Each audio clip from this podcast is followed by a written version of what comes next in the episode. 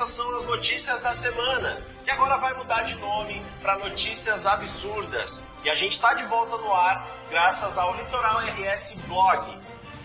Bom, para começar as notícias absurdas de hoje, a gente vai falar de um meteoro que atingiu a China. Exatamente. É, o céu noturno ficou azul quando uma rocha espacial explodiu centenas de vezes mais brilhante do que a Lua ela ficou.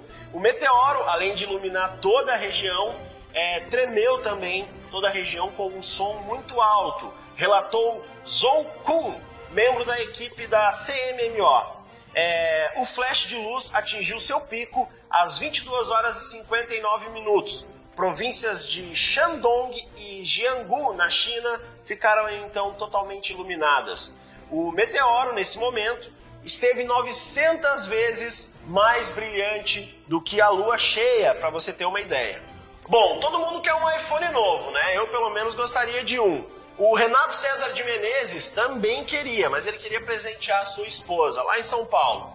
Então, ele entrou no site da Casas Bahia e fez a compra por lá. Afinal, é, isso parece ser muito mais seguro do que comprar no mercado paralelo. Bom, cerca de 11 dias depois, eles receberam a caixa do iPhone. Mas ao abrir a grande surpresa, tinha uma mandioca dentro. A nota do iPhone também já não estava mais lá. É, então eles entraram em contato aí com as Casas Bahia e eles estão vendo lá toda a função. Ele vai ter esse iPhone de volta e vai poder presentear a sua esposa.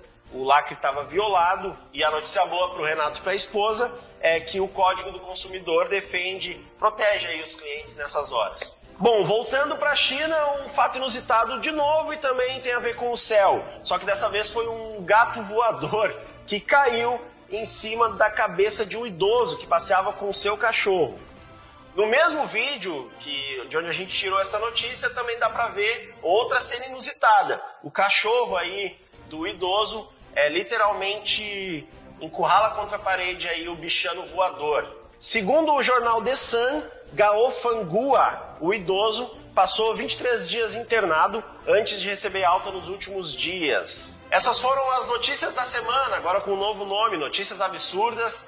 E a gente tem um agradecimento especial ao pessoal do Bar Coimbra, na cidade de Tramandaí, que cedeu o espaço para essa gravação.